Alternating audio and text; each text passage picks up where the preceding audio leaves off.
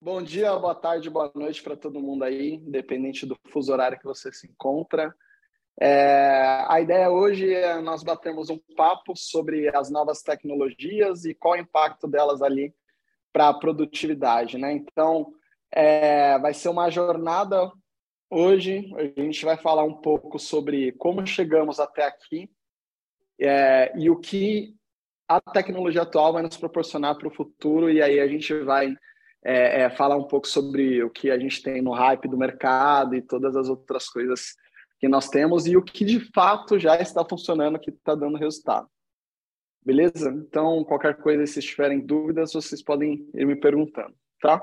Bom, falando um pouco sobre mim, eu sou co-founder da Ionic Health, é uma empresa que tem soluções aí para medicina diagnóstica, fui destaque de inovação ali pela Forbes, né? E aí eu queria começar falando sobre chat GPT, né? Então, até trouxe essa imagem aí, não sei se alguém já ouviu falar sobre chat GPT, porque é uma coisa nova, né? Quase ninguém está falando sobre o assunto no, no, no, momento, né? Mas é, é, é, essa é uma brincadeira que eu, que eu trouxe, porque justamente nada mais se fala ultimamente sobre que não seja sobre chat GPT. Então, se você conhece chat GPT, manda um joinha aí no, no chat só para saber que vocês estão interagindo comigo aí, beleza?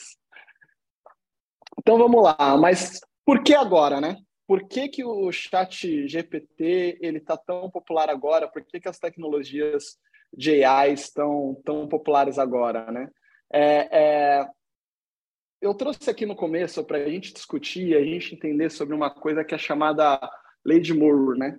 De Moore basicamente é o Moore ele foi um o Greg Moore foi o cara que fundou, né, um dos co-founders da Intel ali em 1965 e ele fez uma previsão dizendo que a cada dois anos a tecnologia ela iria dobrar ali, né, de fato, de potencial. Então, o que isso significa?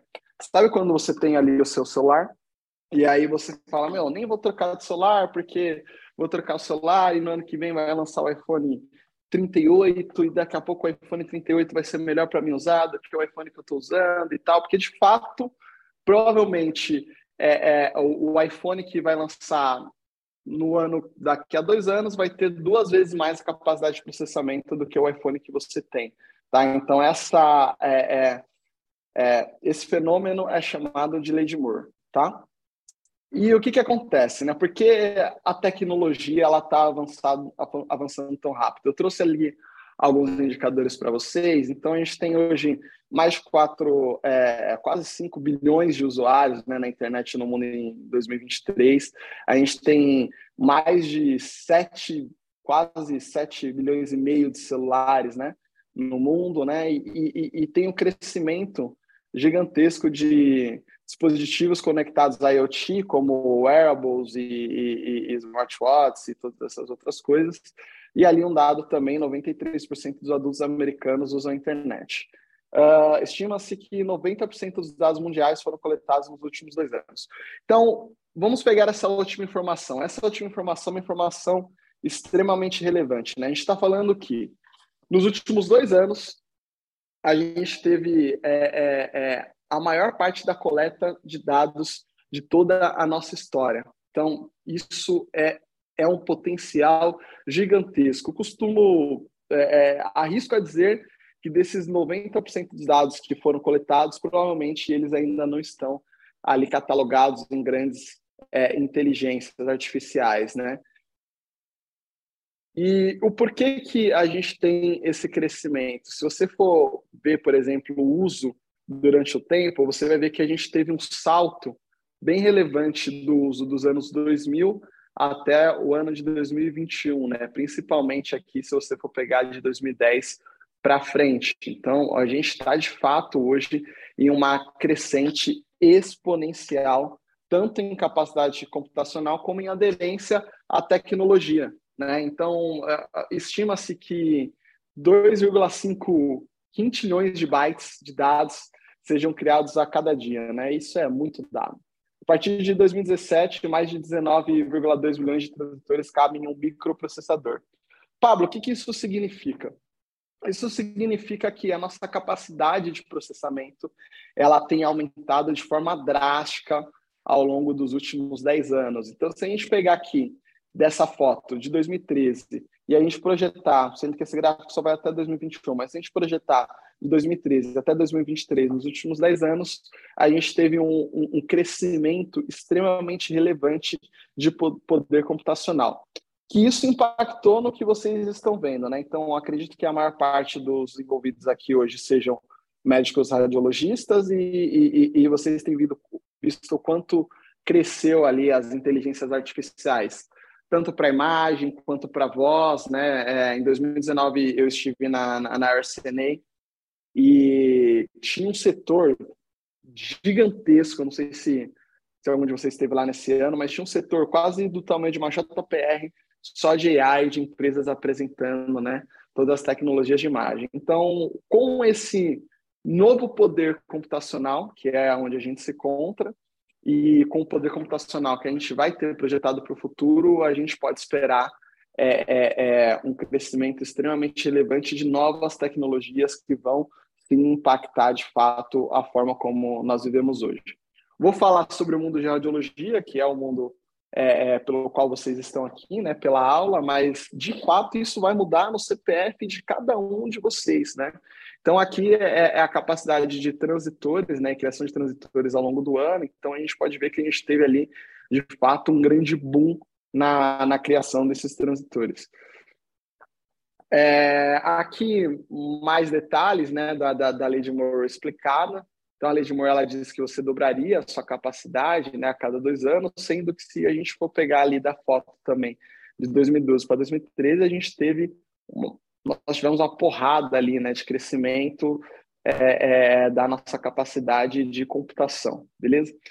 Então, vamos partir aqui do cenário onde. É, aqui eu também trouxe mais alguma imagem para explicar de forma visual para vocês de fato, nós estamos vivendo uma, uma nova era, né? uma era onde a gente vai ter um impacto extremamente relevante nas plataformas e na inovação, bem diferente do que nós viveríamos há, uns 10, vivemos há uns 10 anos atrás, é, e numa velocidade que nunca tivemos. Eu acho que esse é o ponto mais importante. Se a gente pegar de 2013 para 2023, a gente teve um crescimento relevante de tecnologia, mas um, um, um crescimento mais cadenciado.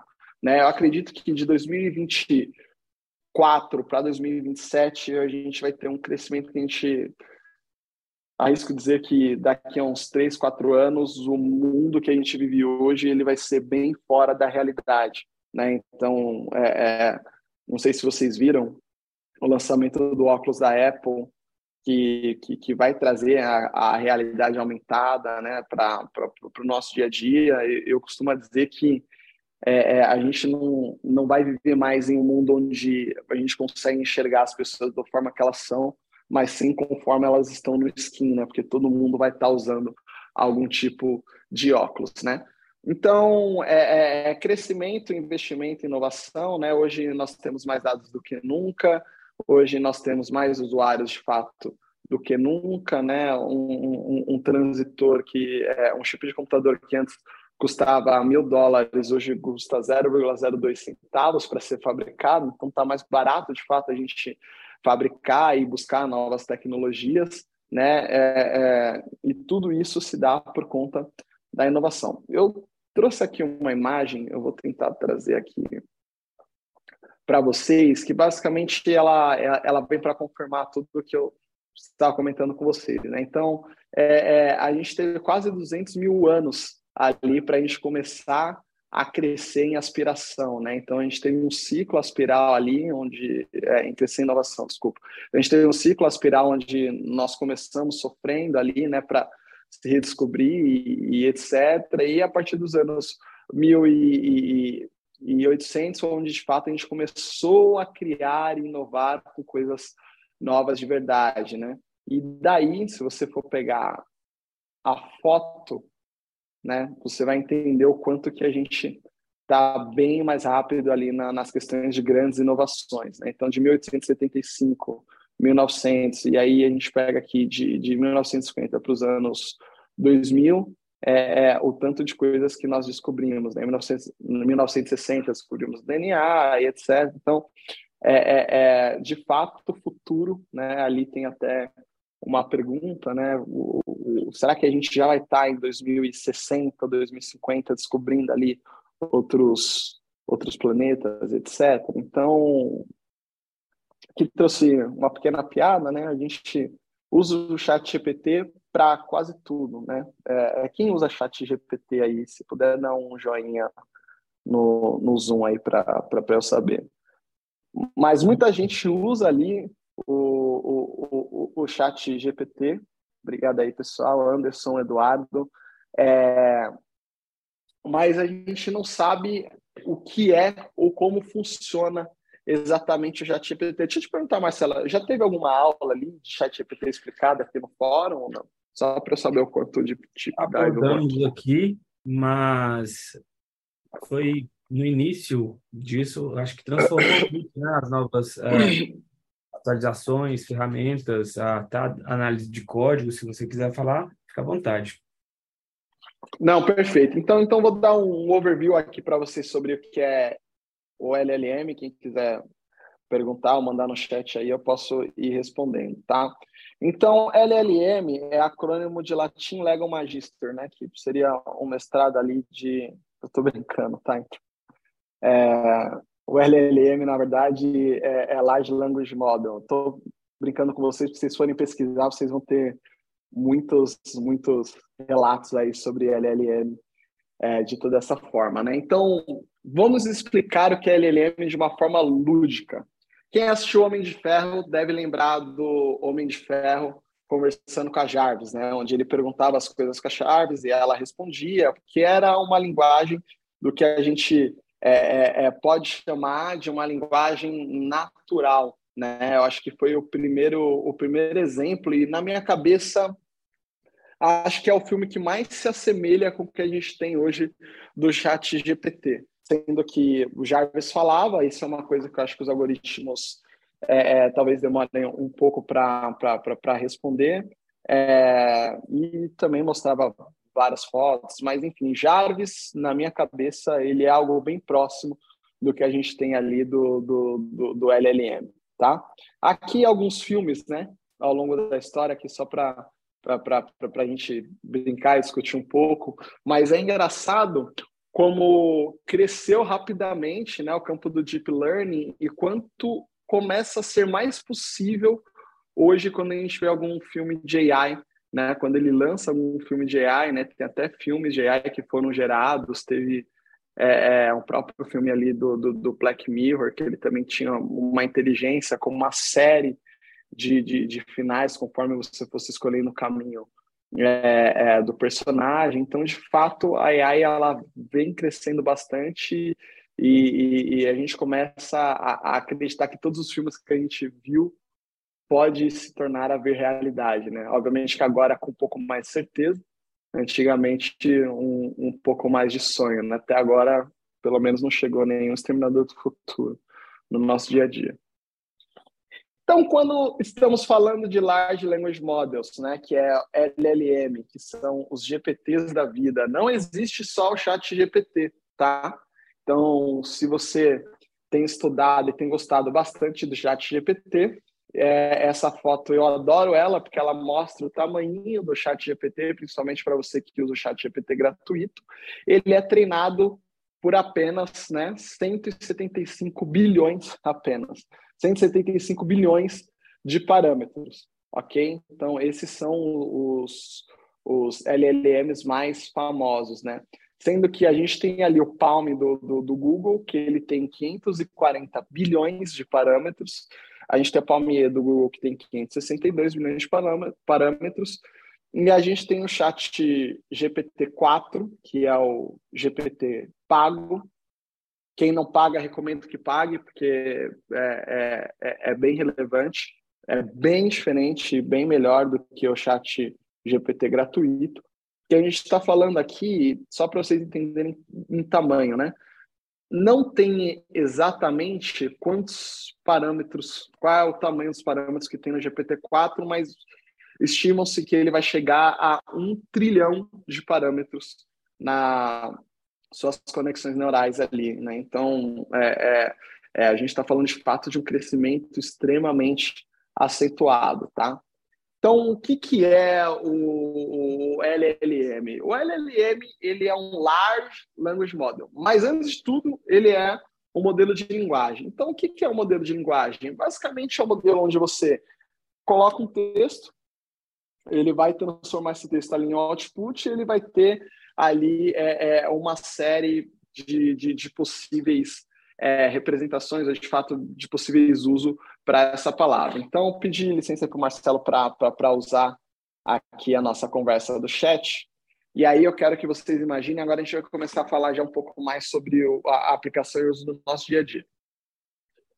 Há muito tempo, se você pesquisa algo no Google, você começa a pesquisar, ele já vai sugerir para você é, algumas opções, né? Então, por exemplo, se eu escrever ali, né, para o Marcelo escrever oi tudo, ele já sugere para mim automaticamente tudo bem, tudo bom ou tudo certo, porque são coisas que eu que, que eu uso geralmente no meu dia a dia.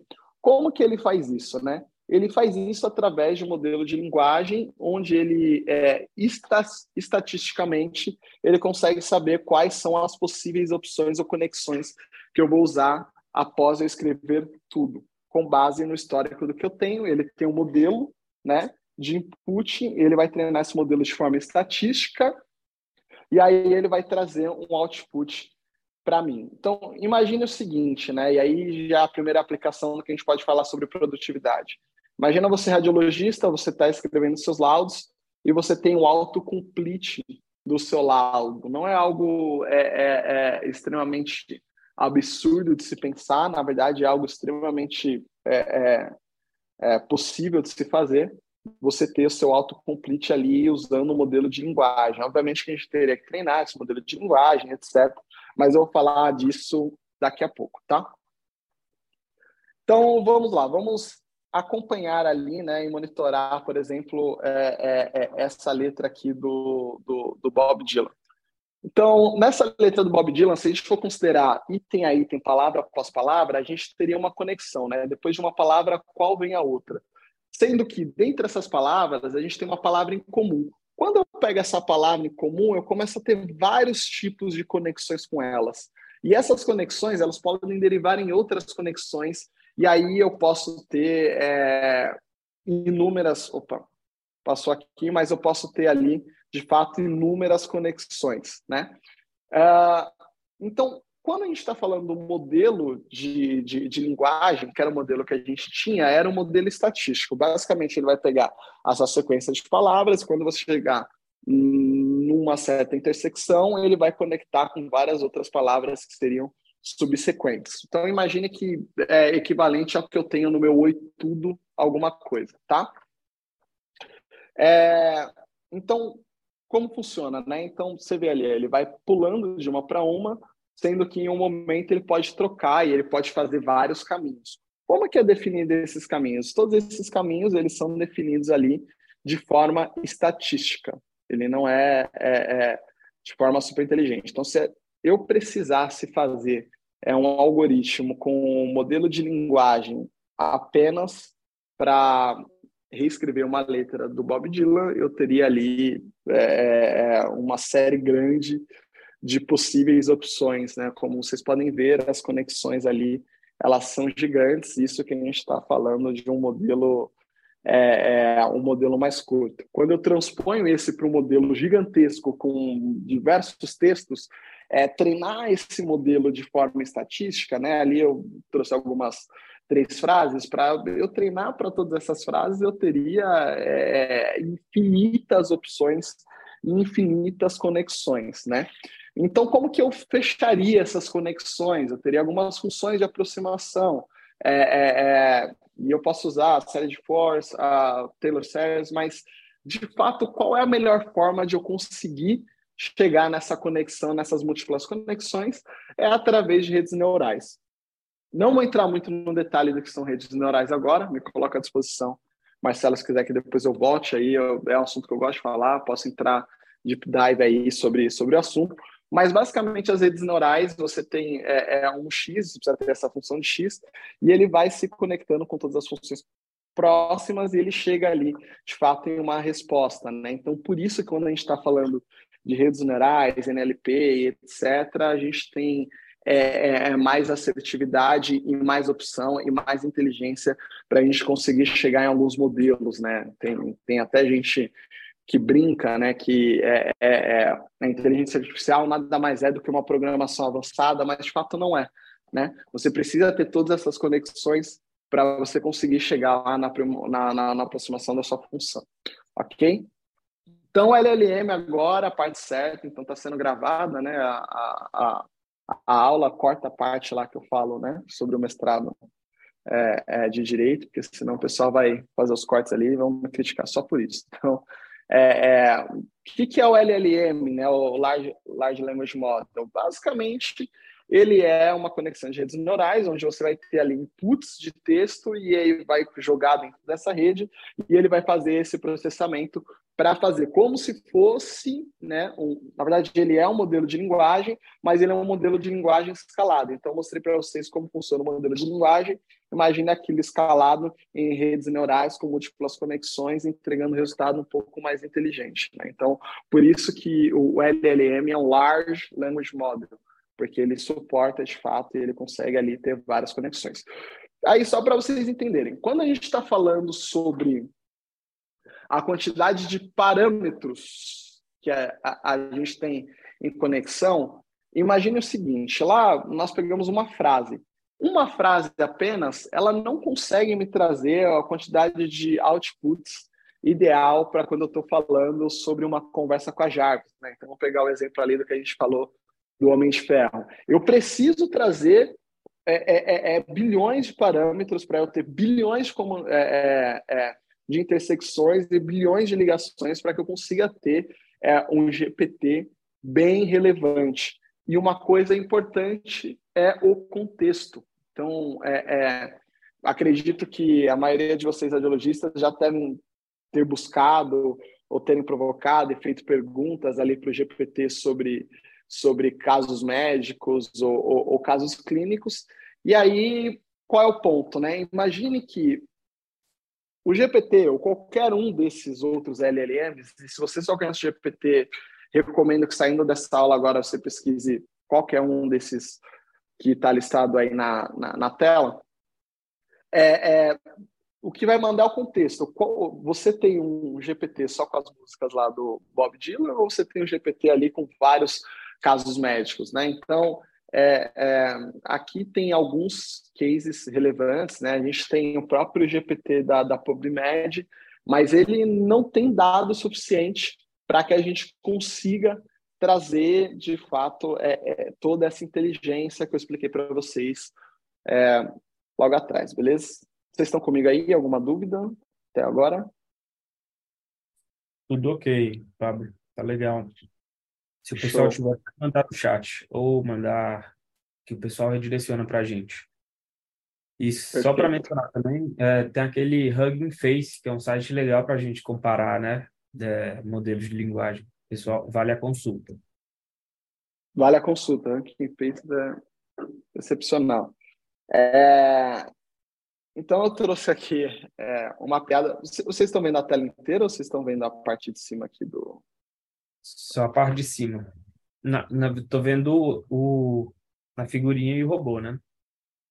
Ah, show. Não, beleza. Porque aqui para mim aparece a telinha do Zoom. Então, é, é, muita gente tem essa preocupação de que o GPT ele vai substituir, vai demitir. Eu acho que isso demora um tempo. Eu acho que, é, é, na verdade, não sei o quanto isso pode ser é, impactante hoje para quando a gente está falando de medicina, porque eu acho que provavelmente o GPT ele não vai conseguir fazer isso, mas de fato a gente está tendo hoje uma enxurrada de demissões e pessoas que estão sendo substituídas pela automação ali do, do, do GPT. Mas a pergunta é, como que a gente faz ou, ou como a gente traz para a realidade, né, com cases de produtividade relevante usando ali LLMs e outras inovações que a gente tem dentro da área de tecnologia, tá? explicar para vocês esse slide aqui. Celular, quem quiser, pode tirar uma foto do, do QR Code, tá? No QR Code tem o link dos cases que eu vou estar comentando, beleza? Então, só para gente, a gente estabelecer uma dinâmica bacana aqui, vocês podem é, entrar nesses sites. Esse é um artigo que saiu recentemente na, no blog lá da, da RCNA, né, onde ele diz que o GPT-4 ele teve uma concordância de 68,8% com consenso de especialistas na, nos diagnósticos diferenciais, né? E ele teve, com, com base em padrões de imagem, é, é 93% de acerto, né? Então, o que que... Sendo que aqui a gente vai ver uma série de artigos. Nenhum desses artigos ele diz que o, o, o GPT, de fato, ele está pronto ou preparado é, para fornecer algum diagnóstico. Mas o que é importante, né, que até é, é um outro case que eu trouxe para vocês aqui. O, o GPT ele pode ser um auxílio bem relevante para o seu dia a dia, um auxílio para o seu diagnóstico, um auxílio para a sua comunicação com o paciente, um auxílio talvez para a sua comunicação com o médico solicitante, porque ele vai trazer informações relevantes para você. E pense no seguinte: hoje a gente tem o GPT que ele está ali, né, é, observando uma série de dados que não necessariamente são dados de medicina, mas esse modelo, esse case que eu trouxe para vocês, é um case bem relevante, que ele é de um, de um é, de um médico que trabalha ali é, é, só, só, só, com emergência, né? E ele ele mesmo treinou seu próprio modelo, né, do Chat GPT. Então, só para vocês entenderem, você pode ter né, um, um GPT que você vai treinar ele para um input de dados que você pode colocar nele. A gente fez isso, eu vou mostrar isso para vocês. Esse, esse médico ele fez exatamente isso. Ele pegou todos os casos dele que ele tinha, todos os prontuários médicos que ele tinha, colocou ali para o GPT aprender e começou a perguntar sobre os casos que ele tratou.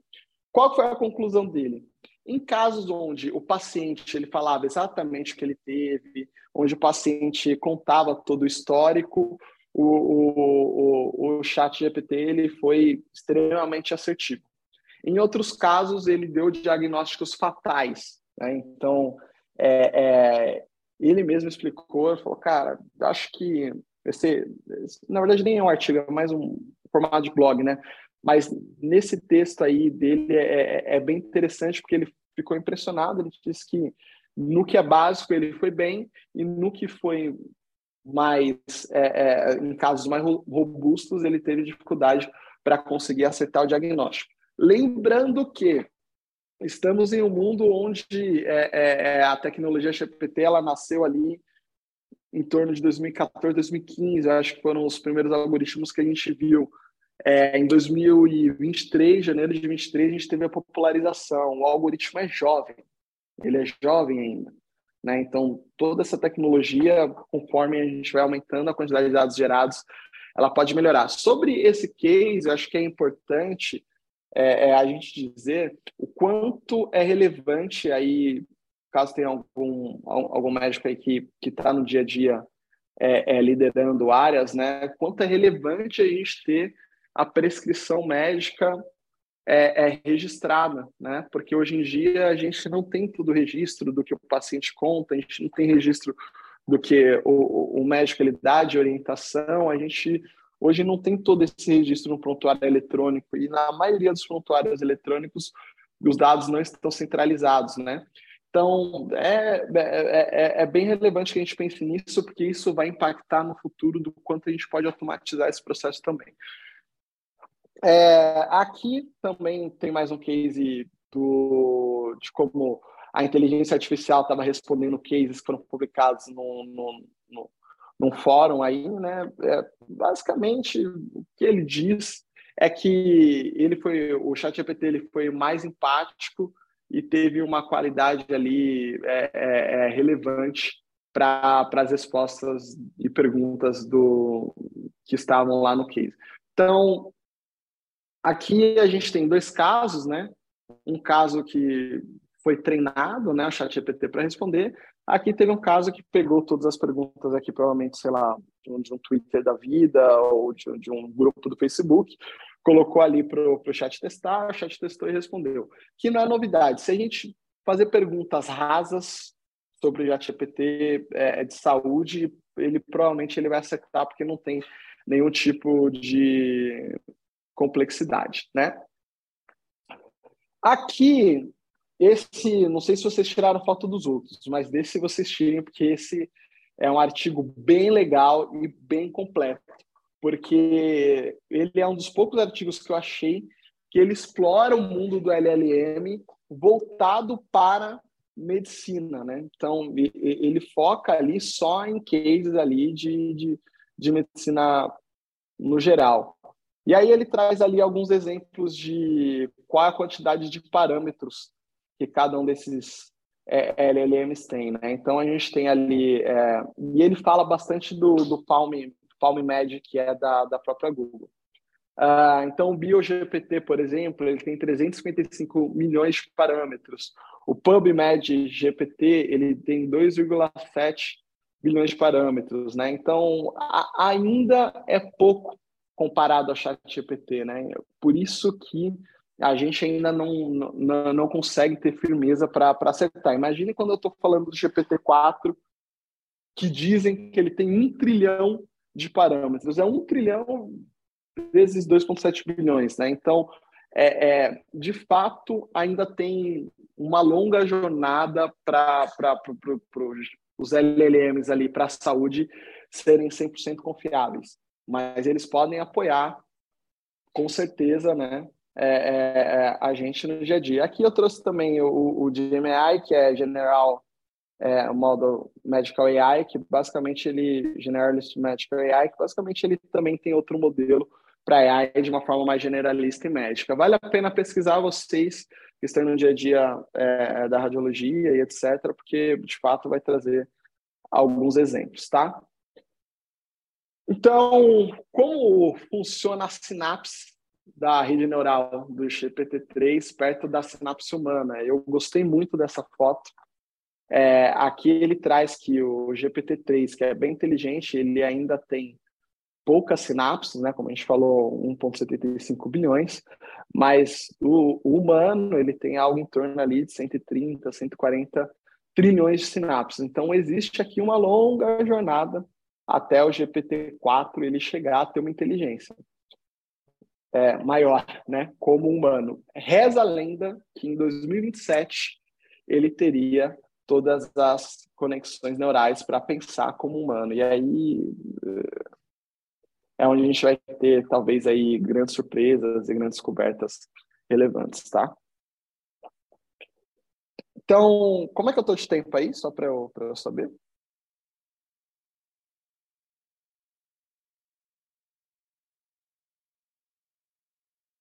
Vou falar aqui do, do Hype Roy, né? Então, eu vi hoje num grupo que eu participo, alguém postou um artigo do Hype, do, do hype para o Roy e eu, eu achei legal, copiei. Então, como que a gente transforma todas as coisas que a gente tem na prática em resultado, né? Então, aqui eu trouxe um videozinho para vocês para a gente ilustrar né, o quanto que a evolução da robótica ela, é, ela vem acontecendo, né? Então, você pegar em 99, a gente já tinha robô que andava, eu nem sabia disso, descobri isso bem desse vídeo ali. De 2011, a gente começa a ter robôs mais inteligentes, né? E hoje, ali vai mostrar, em 2022, a gente tem, tem robôs extremamente relevantes. Mas o grande desafio ainda continua seguindo.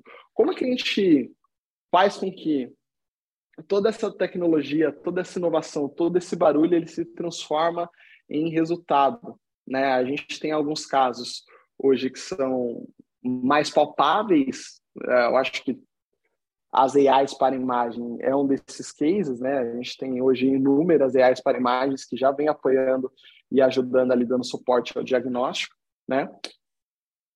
É, hoje, robótica, alguém aí já fez é, alguma cirurgia com, com, com robótica ou, ou, já brincou com isso, manda um joinha aí no chat só para eu saber na, na, nossa pesquisa aqui interna. A IoT, que é a internet das coisas, aí eu estou falando dos wearables, do, do, dos relógios, do, dos vestíveis, né? A telemedicina, que não deixa de ser um case de inovação que se transformou é, extremamente relevante nos últimos dias, a teleoperação, AI para imagem. Aí, AI para imagem, a gente vai ter é, é, é, é centenas, né, eu diria até milhares de exemplos de aplicação de AI para imagem. Eu acho que isso provavelmente deve ser um assunto que foi debatido largamente aqui em todos os fóruns, né? Todos os algoritmos de AI que teve para imagem. E ali o Speak Recognition, que também é, é, é, é um case de inovação que a gente teve de produtividade que de fato hoje já gera resultado, tá? Uh, então aqui eu trouxe um case para vocês é, de uma das nossas soluções, que é o Iara. Então, só para vocês é, é, entenderem aqui o que, que, a gente fez.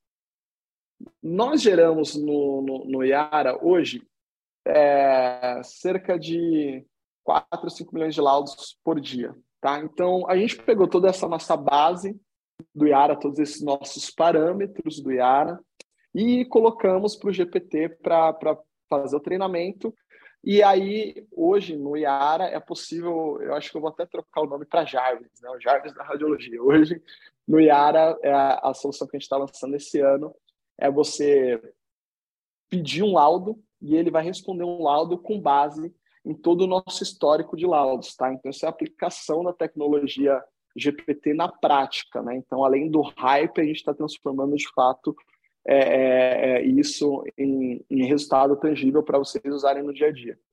Alguém aqui é usuário do Yara? Se for, manda aquele joinha para mim aí, só para eu saber se tem algum usuário do Yara que eu vou contar é, é, coisas novas para vocês que vai surgir aí.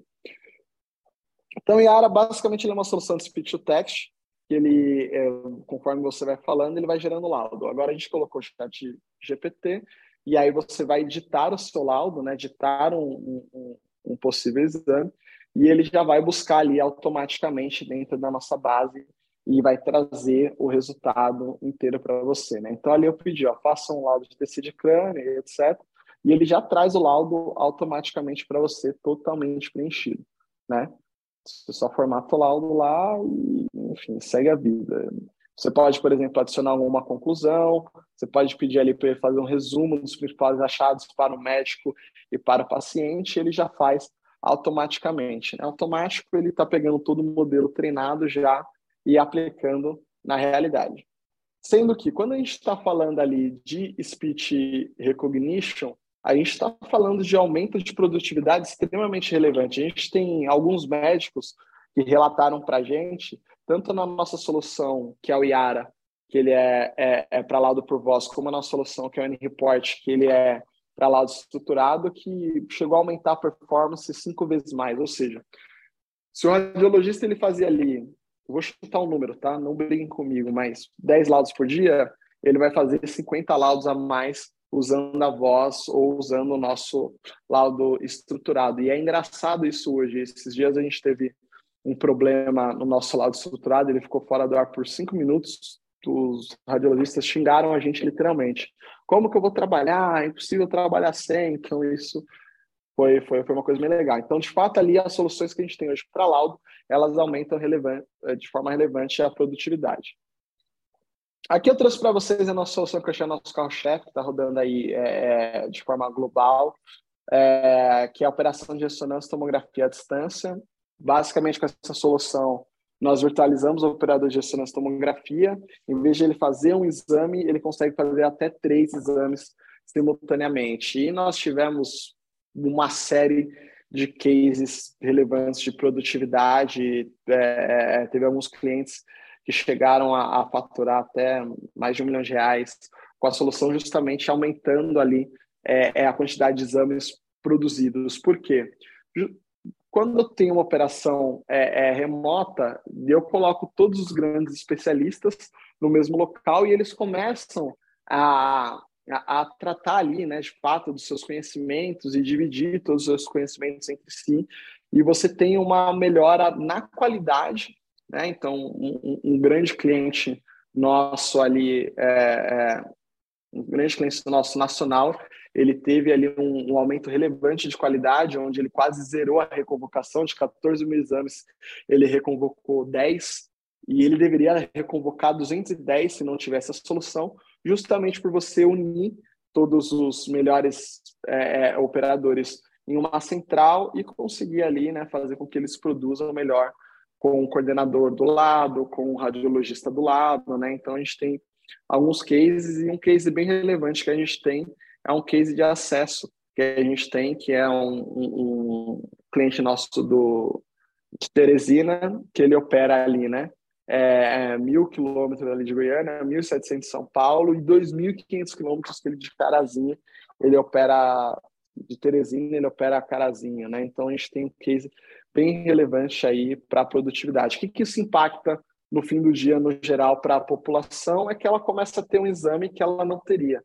Né? Então, aí é a tecnologia, na nossa, nessa tecnologia nossa, a gente tem um robô, que a gente aplicou bastante sobre robótica, a gente tem sensoriamento, que a gente aplicou bastante sobre IoT, a gente tem inteligência artificial ali para predição de, de, de, de, alguns parâmetros. Então, ali a gente pegou toda, né, todo o hype e transformou ali em um retorno tangível para o ecossistema de radiologia.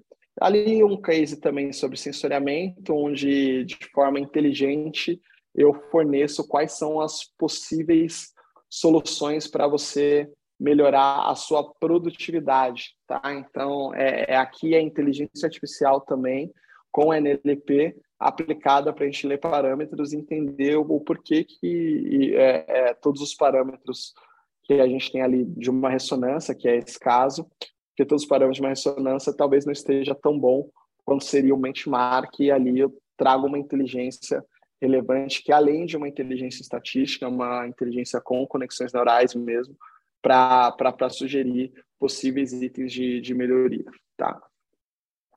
Então, bom, gente, acho que é isso. Está aí os meus contatos aí, e-mail, telefone. É, quis trazer um pouco para vocês de forma rápida aí. Não sei se eu estourei o tempo.